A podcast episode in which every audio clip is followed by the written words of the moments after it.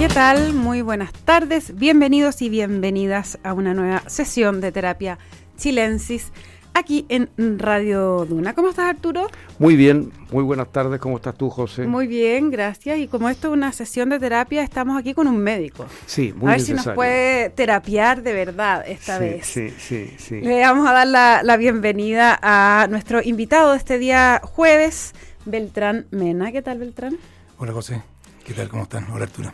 Él es, eh, Beltrán es médico, es escritor también. Sí, un muy buen ¿Cuánta- novelista. ¿Cuántas novelas? Yo, tu VAP la leí, Una cantidad, una. pero, pero fue larga. Pero fue una muy buena novela. Y una muy buena, sí, una muy buena novela.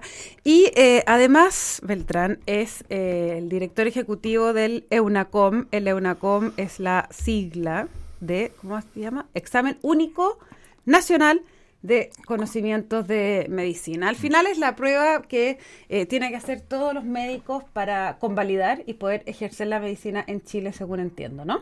Así es. En sí. fácil, en fácil es eso. Sí, eso es, eso es. El- el- el- Es una prueba que hay que aprobar si se quiere incorporar un médico al sistema público de salud, podríamos decirlo, o acceder a una beca de especialización Perfecto. para pasar de ser médico general a ser una especialidad. ¿Solamente médicos o enfermeras? No, solo para médicos. Solo para Mm, médicos. Bueno, Esta es la, el- la única carrera donde esto existe, ¿no?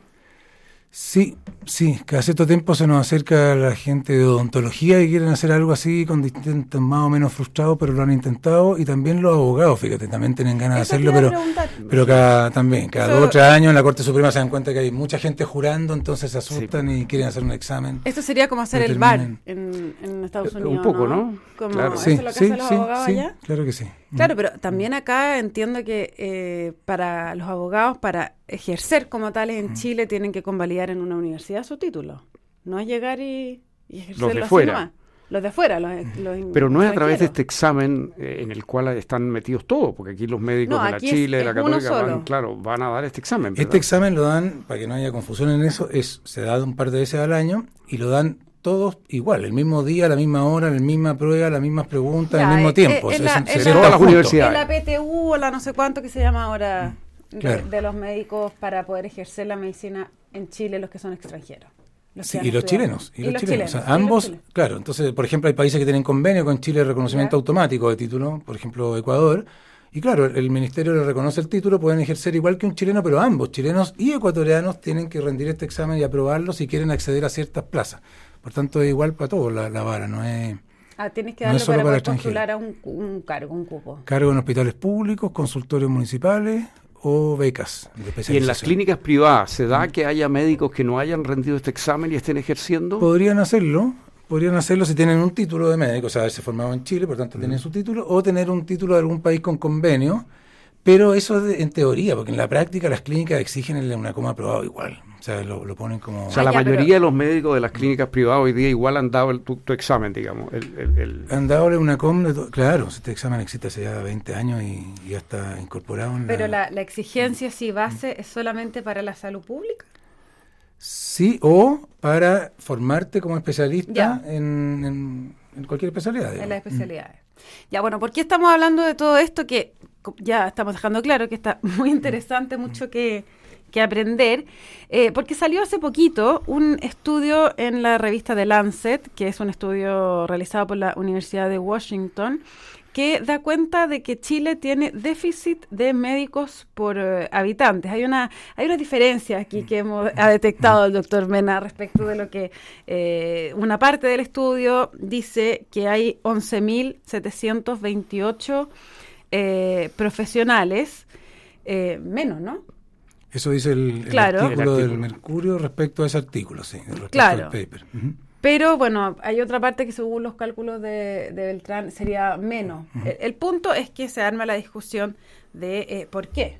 ¿Por qué estamos con un déficit de médicos por habitante? Y entiendo que lo que dice The Lancet es que somos el tercer país eh, de Latinoamérica con mayor déficit, por, de- por debajo Brasil y Paraguay. y Argentina. Claro. Sí, a ver, el, No. Lo primero que hay que decir es que ese artículo, eh, eh, esa nota del, del diario hace referencia a este artículo del Lancet, que es el origen del, del tema.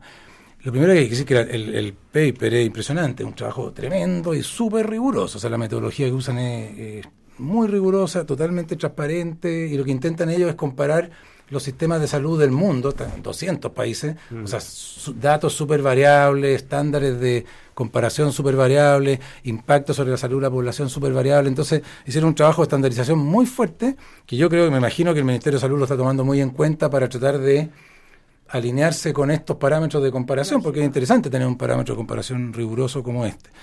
Eh, dicho eso, eh, este, este tema clásico de la brecha de médicos Claro. Tiene cualquier número. O sea, a veces se dicen 4.000, a veces 6.000, a veces 11.000. Mi cálculo de este mismo paper, a partir de los datos del paper, me da 6.000. No, pero ¿cuál. No, cuál no, es el, cuál es el óptimo de un país de médicos por habitante? Es que eso es lo que estos papers tratan de establecer. ¿Cuál es el Es óptimo? para tener ¿no? un benchmark para al cual los países se, se acerquen. Si no importa mucho cuál es, lo importante es mantenerlo y que todos nos alineemos más o menos con lo mismo, sabiendo- y después aterrizarlo a la realidad de cada país. Yo creo que en ese sentido el paper es muy bueno. Pero hablando de la brecha en, en particular, lo primero es que ese paper concluye que prácticamente dos tercios o más de los países del mundo tienen brecha. O sea, todo el mundo está al déficit porque son basados en la demanda. Entonces, esto es como las carreteras, estamos al déficit en carreteras en Chile porque basta que hagamos las carreteras para que alguien encuentre que hay hartas carreteras y harto estacionamiento, así que compremos más autos. Entonces, la, la demanda también va a- amarrada a la, a la oferta, no es, no es para un puro lado la Y cosa. que cada vez hay más enfermedades, tan- dices tú. Que cada vez más pacientes. Habría que ver cómo lo calcularon. Ellos, ellos explicitan su índice que es bien complejo, cómo calculan el- la cantidad de, de demanda de salud y cuánto se requeriría en, en equipo médico para cubrir el 80% de esa demanda. Ese es el criterio que ellos usan. ¿Cómo se llega a esa demanda en salud? Hay que meterse los técnicos, tienen que meterse, no es mi tema en esto. Pero siempre hay que saber que filosóficamente la demanda un poco depende de la calidad de la oferta. Si, si es fácil atenderse, entonces va a haber más demanda. Entonces hay, un elemento que hay que resolver. Pero, pero ellos lo definen ¿ya? y lo definen bien. Y en todo Eh, caso, eso vale para todos los países. y vale para todos los fijado, países. o sea, Por tanto, eh, funciona como parámetro. Es un paper serio que hay que tomar en cuenta y hay que responderlo. Pero mi cifra que me da a partir de eso que faltarían 6.000 médicos en Chile de acuerdo a los parámetros que ellos establecen en su paper. Si fuera así, estamos bien. Eh, entiendo que el doctor Mañach plantea que esto era una suma como eh, un número de médicos como inalcanzable. O sea, o, 30 años. Él hablaba de 30 años, pero está basado en un eh, número... Cubrir el déficit. Pero ahí hay un dato re importante que me pregunté de dónde había sacado él ese- esa cifra de, uno, de un crecimiento de 1,4% Eso es lo que te iba a al año. exacto. Eso es lo que te iba a preguntar. Ese número efectivamente sale del paper. Dice ahí clarito que el crecimiento para Chile ha sido desde el año, mientras duró el estudio, de un crecimiento en número de médicos formados por año de 1,4% al año. Anualizado, estas cosas son por vaivenes, pero anualizado da 1,4 al año. Eso es lo que dice ahí. Pero eso considera desde el año 90 hasta el año 2019. ¿Ya? Y lo que hay que ver es la realidad de la tendencia de los últimos 5 o Por 10 eso años. Es muy distinta. Se ha acelerado bastante. Muchísimo. Entonces, ¿Están considerados ahí los formados en Chile o los que están dando el examen? Mira, yo y que incluyen, por consiguiente, a extranjeros formados afuera. En este número solamente, no sé qué, de dónde sacaron el dato, imagino que en cada país lo sacaron de lugares distintos. Yo traje los números que, que me dan confianza, que son Los que tenemos los que acá. dan el examen Ah, ya. Y estos que- son, y estos que- son los que son- profesionales, o sea, los médicos que dan el EUNACOM. y que lo, y que lo que- aprueban. y que lo que lo aprueban. Y que entran a ejercer en Chile. Exactamente. Este es el ingreso de de médicos vengan. empírico real al sistema. Ya, ¿no? a ver. Legales, porque pueden haber ilegales, pero Bueno, no sí. legales. ¿ya? Entonces, y me da que en total, del año 2009, que es cuando comienza la UNACOM, tengo cifras anteriores, pero de exámenes previos, en 2000 eran 1.130, y el 2019, que es nuestro último año normal, prepandemia, se habilitaron 4.500 médicos. O ¿ya? sea, se cuadruplicó. Entonces, llevado eso a una tasa de crecimiento del año 2009 al 2019, o sea, 10 años, eh, me da una tasa de 5,5% de crecimiento anual. La cantidad de escuelas de medicina, el año 2000, en 1990, cuando empieza este estudio, habían 6 escuelas de medicina en Chile. Hoy día hay 30. ¿ya? 30. 30. Hay, hay tres que son recientes. Por ejemplo, la, la Universidad de Rancagua, que se llama Universidad O'Higgins de Rancagua, egresa el próximo año su primera camada de médicos, uno o dos años más. La Universidad de Tarapacá, en Arica, egresa su primera promoción este año, van a rendir una com- este año. Hay varias que siguen saliendo, entonces tenemos 30 versus 6. En, y ahí, en- ahí en este eh, perdona que quizás me voy a ir a otro tema, pero hay mucha diferencia en, en- al momento de evaluar, de hacer el EUNACOM, imagina que tiene un puntaje, eh, hay mucha diferencia entre unas escuelas y otras de medicina. La, la curva En tiene términos de calidad de- sí, de en- en- aprendizaje. En, términos de, aprendi- de aprobación de, la formación. UNACOM, de Claro, puntaje de la UNACOM. En ese tema, que, que supongo que se correlaciona con la calidad del médico, porque estamos evaluando conocimientos eso es. médicos. Para es eso la es. ¿ya? Así que yo confío en el instrumento que, En que examen. y tenemos mucho rigor al construirlo y todo, por tanto confío. Aparecen, yo no puedo dar los resultados por escuela porque acordaron los decanos no hacerlo después de un escándalo que hubo en el 2012 por una filtración de preguntas, pero se observa, eh, es una curva que tiene un pico como tres o cuatro escuelas que, que suele irle siempre mejor que al promedio. Luego una meseta muy plana, con un grueso de escuelas y una colita de también de unas tres escuelas que les va tradicionalmente O sea, Más mal. ¿ya? Ya. Es O sea, normal, es normal la... Es normal, pero no, pero es una curva, ni siquiera es normal que sería así, sino que es como así, muy plana, y así tiene, tiene dos, Dos extremos, que se destacan hacia arriba y hacia abajo, y el resto es bien, bien parejo. Bien parejo. Y esa, esa planicie es la que queremos defender porque hay una cierta calidad del país. En, cuanto con- entonces el examen está calibrado para la, para la capacidad de formar médicos en Chile. Entonces lo que hacemos es un examen calibrado para la formación chilena invitamos a cualquier médico extranjero que apruebe ese mismo estándar a incorporarse. Ese es más o menos el... el- Es muy interesante. la- Ahora, el, el punto es eh, que lo que critica otro, como no sé, el doctor Mañalich, qué sé yo, que, que quienes quieren que haya más médicos por habitantes es abrir las puertas y que no haya una EUNACOM, ¿cierto? Que por qué no certificar a un médico que eh, estudió afuera, eh, que pueda ejercer la, la, la medicina. O sea, a lo que voy es cuál es el sentido y cuántos países tienen una prueba similar. Mira, eh, un estudio irlandés serio de hace como cuatro, tres años atrás en que eligieron exámenes de este tipo en el mundo. Hay muchos exámenes Sí. de esto, pero que cumplían ciertos requisitos. Y tenemos el orgullo de estar incluidos en esa eh, selección de 13 exámenes De los mundiales buenos. en que nos incluyeron. El único latinoamericano incluido. Eh, no, no, no, lo, no lo hacían por calidad técnica, sino que porque cumpliera ciertos eh, definiciones ya de, de importancia del examen, que tenga relevancia en la salud pública en cuanto a aprobación o reprobación, qué sé. Y habían 13 países, todos los demás eran desarrollados, eran países desarrollados, habían Hong Kong, Inglaterra, Canadá, Estados Unidos, qué sé yo. Así que nos, nos dio bastante orgullo aparecer en ese estudio. Pero el, así que no hay, tampoco hay muchos países en Latinoamérica.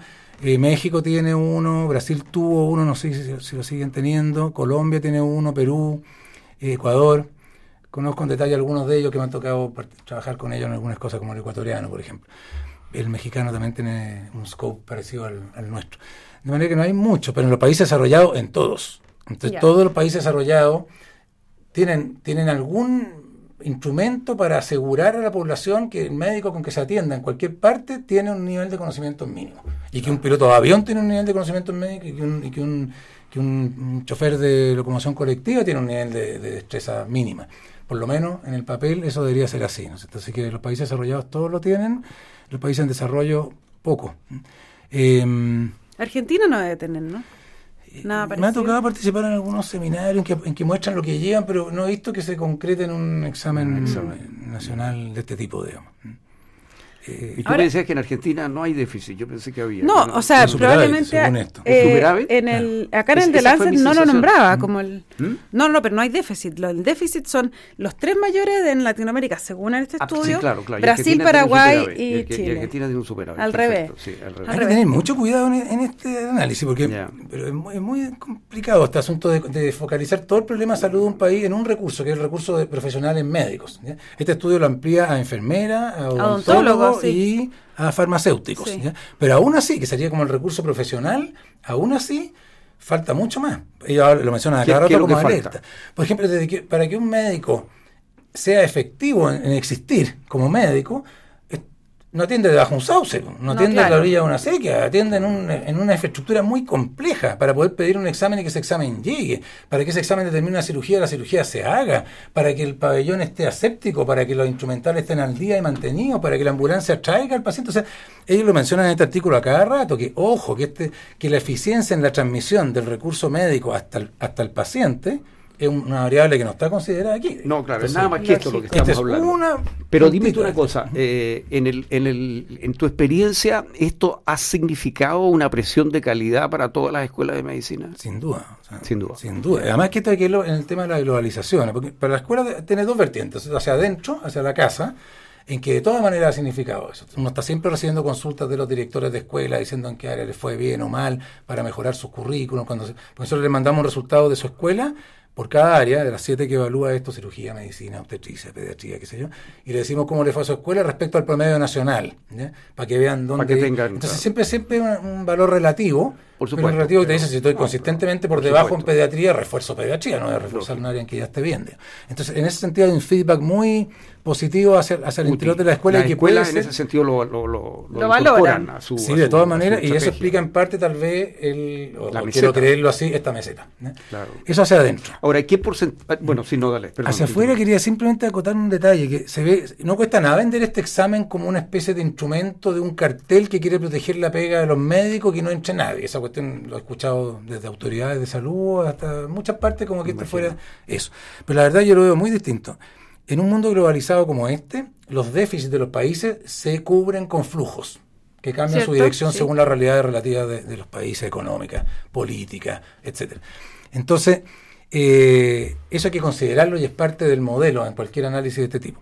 Entonces, toda política de apertura a profesionales extranjeros debe ir acompañada de garantías al interior de control de calidad en ciertos oficios y ciertas profesiones.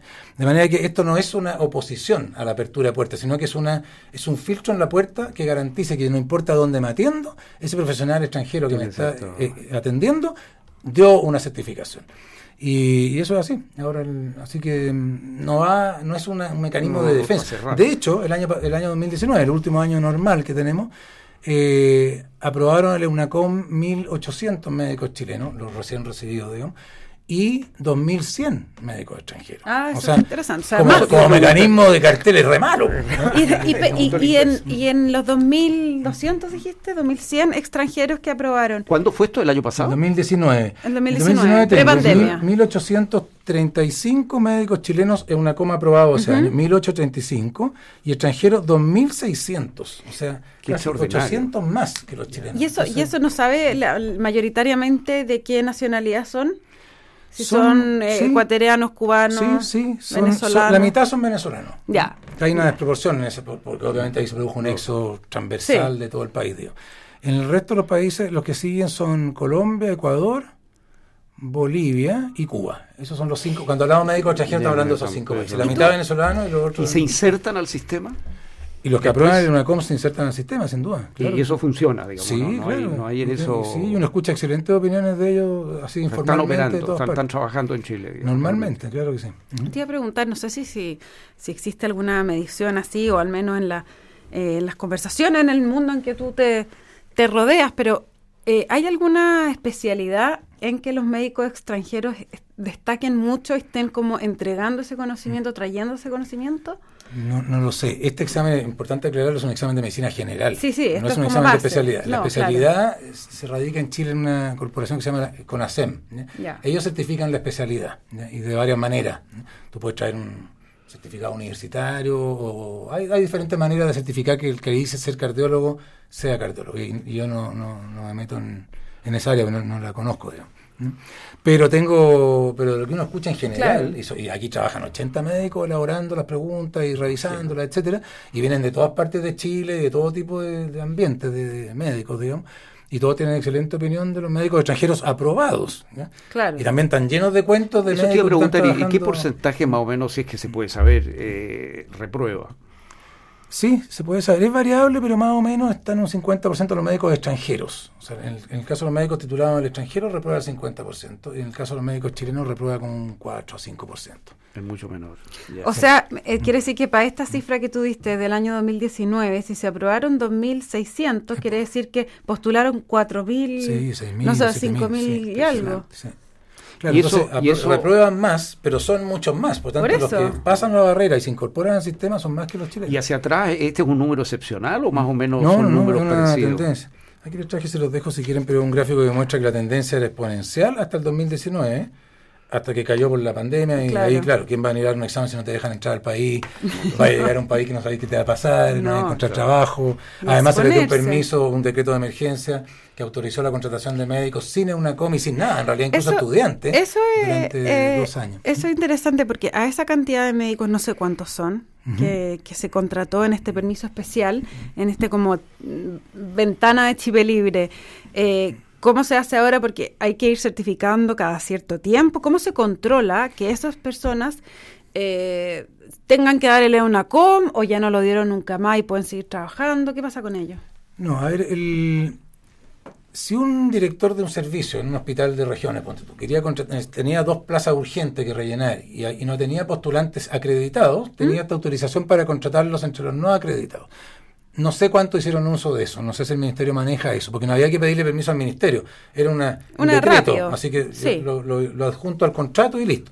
Pero obviamente, si yo me apego a ese decreto para contratar a alguien, amarro la- el contrato al plazo de ese decreto. Por tanto, en cuanto se extinga el decreto, que entiendo que ya está extinguido, no lo sé, eh, se extingue el contrato. Y por tanto, el director es el responsable de tener contratado a alguien ilegalmente o no. Y él tendrá que exigirle a esa persona que ríndale una coma y se normalice, le podrá dar un plazo sensato, pero ellos son los responsables. Y ahí es la Superintendencia de Salud la que tiene que ir, eh, en el fondo, chequeando sobre todos los servicios de salud que tengan médicos contratados que Mm. hayan rendido y pasado la UNACOM. Yo diría que es responsabilidad del Ministerio de Salud, a través de su superintendencia Sí. o de otros canales, eh, asegurarse que, esta, que la extinción de este decreto de emergencia no conlleve riesgo Ahora, para la población ¿cuál- y por tanto supervisar eso. ¿Qué cantidad de médicos ilegales anda dando vuelta o Es que- contratado en servicio? ¿Se ha hecho alguna vez? Es que son zonas oscuras que no se puede saber, ¿no? Porque yo no sé quiénes no dan el examen, ni, ni sé qué- a quién contratan Sí, a la... Pero sí, eh, hace unos años atrás, me acuerdo que en el ministerio hubo un intento de saber cuántos estaban en esa situación. Creo que fue el 2018, no, no estoy seguro, pero por ahí. Eh, y me impresionaron dos cosas. Primero el número y segundo lo que costó conseguir la cifra.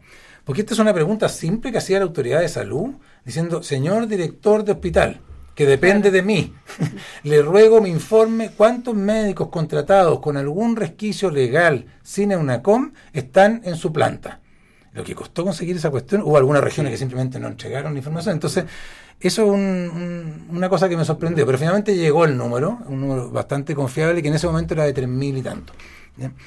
Eh, ahí se hicieron una serie de campañas y cosas para normalizarlo y, y una buena parte lo hizo. No sé cuántos no lo hicieron, porque Oye, Beltrán, pero entonces, eh, de lo- por los números que tú dices, suponiendo que el artículo de Lancet está pensando que son, no sé, 6.000 o el número que queramos, que el déficit, estamos muy cerca de, de que ese déficit ya no exista. O sea, eh, digamos, Sí. eh, Claro, el Lancet que funciona con un número, una tasa de crecimiento de la formación de médicos de 1.4, que está y resulta que Atrasada. sí. Ah, cuatro puntos respecto. por debajo de la realidad. O sea, en realidad tenemos que trabajar con 5,4. Entonces, actualmente deberíamos contar con 1.800 médicos formados en Chile. ¿ya? Entonces, si alguien dijera, claro, están supliendo el déficit con médicos extranjeros, bueno, eso qué importa. pueden volver, claro, uno, uno incorpora un médico a un hospital, por ejemplo, y realmente mejora las condiciones en su país, y lo más probable es que lo perdamos, que se devuelva. Bueno, pero en algún momento se llega a un equilibrio entre los que entran y los que salen, pero aunque lo lleváramos a cero eso, ¿ya? y dejáramos la formación de médicos en 2.000, 1.800 y un poquito más, digamos 2.000, hay que saber que esa- esa brecha, se, si fuera cierta, se Sí. acaba en tres años, Claro. y si fuera muy exagerada, como yo creo que está, eh, lo- se acabaría en seis años. Esto suponiendo que cada médico que se incorpora tiene una eficiencia impecable en la atención de salud. pues, La No, verdad que se amortigua ese, ese impacto. Claro. Y ahí, parece que tenemos problemas porque eh, hay un estudio que hizo la Comisión de Productividad, la Comisión Nacional de Productividad, que, que es un poquitito de enero del 2020, no es tan nuevo, pero que comparó la- el uso de los quirófanos en los hospitales públicos con eh, el Reino Unido, que lo tomaron como benchmark, ¿no? Y por ejemplo, uno de los eh, hallazgos fue que eh, se usan eh, 4,8 de 9 horas institucionales de quirófano en Chile y en el Reino Unido se usan 6,4 de las 9 horas. Eh, hay solo 3,3 cirugías diarias contra 5,1 en el Reino Unido. La operación en Chile empiezan a primera hora con 40 minutos en promedio de retraso y la última termina casi dos horas antes de la hora final. Ah, lo que en Inglaterra no ocurre. Hay 5 a 10 minutos de, de, de, De atraso desfase. o de, o término del trabajo. O sea, ese estudio me llamó mucho la atención a mí porque me, me- me- hizo pensar de que efectivamente no solo hay problemas institucionales, económicos y qué sé yo, sino que también hay un problema de eficiencia en el sistema Claro. como está funcionando. Claro, yo, yo no de- conozco de ni el estudio ni, ni la realidad hospitalaria en ese sentido, digamos, pero uno lee y escucha y... Eso es lo que te pregunto, ¿te suena? partes- sí, claro, en todas partes se, se habla de que el sistema es, está saturado y además es ineficiente. Pero ahora el benchmark es bastante alto, están eligiendo los mejores saludes públicas del mundo para claro, compararse. claro, el mejor sistema público del mundo. Claro, entonces, pero, pero eso explica, todo ese estudio y ese análisis está incluido en algunas frases de este estudio que estamos discutiendo hoy día, ¿no es cierto? Que cuando dice hay que amortiguar esta, este déficit en lo que el impacto que cada nuevo médico que se incorpore tiene realmente sobre la salud del paciente. ¿Qué saca el médico con estar ahí a las 8 de la mañana si el pabellón está limpio a las 8 y media y el paciente en camilla llega a las 5 No, para las claro. 9? Entonces, ahora, eso echándole la culpa al personal de apoyo, pero tal vez es culpa al médico, tal vez el médico llega a las 9, yo no sé. No sé la realidad, pero el sistema como tal tiene una eficiencia Tiene que se por muchas partes. No, y la cadena de abastecimientos, hay un montón de, de factores que influyen en que efectivamente la salud sea, el servicio de salud sea eficiente. No solamente un, un tema de, de los médicos. Así es, son, son muchos los Claro, no es un tema aritmético tan simple como si faltan No, 11.000 no, y estamos formando 2.000 al año, No, por tanto pero- en 6 años estamos felices. Por supuesto, no pero, pero es un elemento Sí, es un interesante elemento de importante. tener claro, digamos, Sí. que estamos ahí Es un elemento bien, clave. básicamente. O sea, estamos básicamente bien en el sentido que si hay ese déficit, está muy cerca de Yo creo que el optimista, sí. Beltrán, sí. y después de la, de la pandemia, estos, estas cifras que tú muestras acá no, no incluyen la pandemia, pero Mm. después de la pandemia bajó mucho la cantidad de estudiantes de medicina, ¿o No, ¿no? no, ¿O para sigue nada. igual? No, para nada. Aquí, aquí calculé por si me lo preguntaba. Mira tú. Tiene un nombre explicado. Ahí está. Pues el, eh, me da un promedio del 2019 al 2022. Lo que pasa es que se desordenó porque se desfasaron. Los cabros que estaban a punto de recibirse cuando estalló la pandemia en 2020 no pudieron recibirse en 2020, lo hicieron en 2021. Se produjo un bajón artificial en el gráfico. Claro. ¿ya? Que se recibieron en el 2000 atrasado. Estamos haciendo una, una coma al año en lugar de dos, que es lo que hacíamos. Todos esos son efecto pandemia por el atraso de las promociones.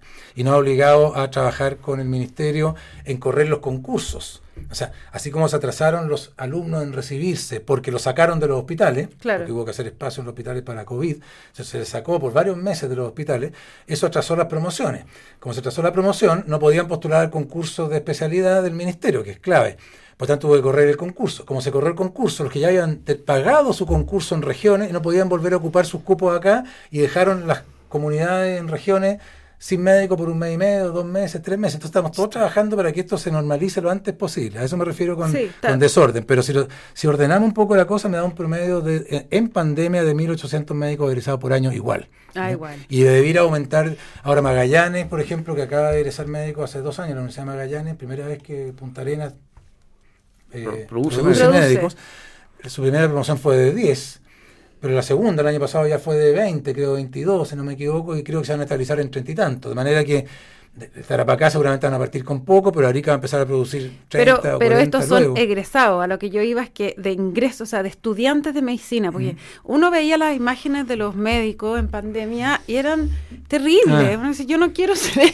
O sea, No. eran unos héroes. No, pero no sé si bajó o, o por el contrario, Mira, alentó eh, el heroísmo de ir a salvar vidas. No tengo número, me gustaría tenerlo, pero pero me impresiona que aquí hay, sí, hay dos fuerzas. Piensa que la gente que se mete a estudiar medicina siempre tiene esa cosa romántica, por lo menos en Cierto, cuarto ¿no? medio. Claro. que todavía después se le va perdiendo por Después camino. empiezan a crecer y todo, Pero- todo el romanticismo se rompe. Pero yo creo que no, yo creo que hay, hay mucha cosa de, de ese heroísmo romántico que les gusta y que... No, Que no, sí. es, un no es- no es solo romántico, ¿Ah? No, es altruismo real. real. Sí, es real, sí, sin duda, sí.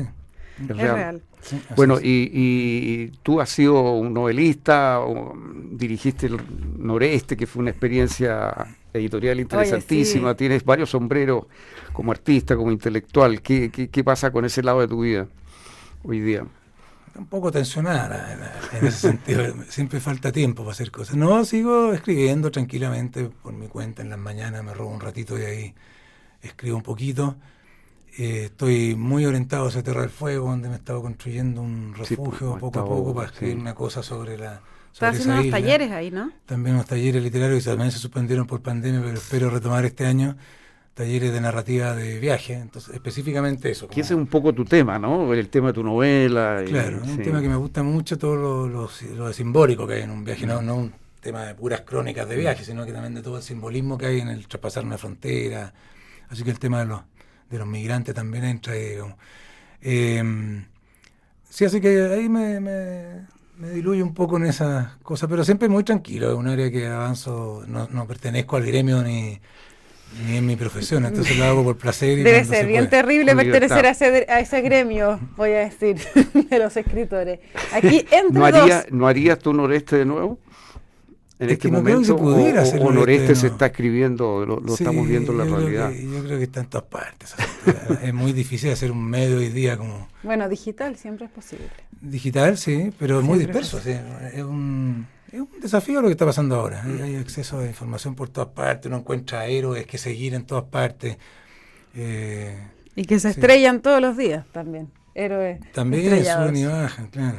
No, está entretenido el mundo, está entretenido, está desafiante, está tenso, está histérico, está, muy dramático, eh, pero en general yo creo que están pasando, el mundo está como pasando la cuenta de muchas cosas que lograban mantenerse en su lugar artificial con, con, instituciones, leyes y culturas que estaban un poco atrasadas, digamos, lo que estamos viviendo no en Chile, sino que en el mundo. Es un movimiento de una placa tectónica que está recuperando energía acumulada en varias esferas, digamos. Y, yo soy optimista con todo lo que está pasando y lo que va a pasar. Nos va a doler un poco porque no, no va a ser fácil el aterrizaje, pero, pero si uno lo mira con perspectiva histórica, creo que, que todo es bueno. Bien, pues Beltrán Mena, muchísimas gracias por haber venido esta tarde a Terapia Chilensis. Te dejamos invitado para cuando quieras nos vengas a visitar de nuevo. Con Arturo estaremos encantados de recibirte en este estudio. A todos ustedes, no se vayan porque a continuación viene información privilegiada al cierre y luego sintonía crónica Epitafios junto a Bárbara Espejo y Rodrigo Santa María. Beltramén, Arturo Fonten, un placer como siempre y a todos y todas que tengan una muy buena noche. Muy buenas noches. Que estén bien,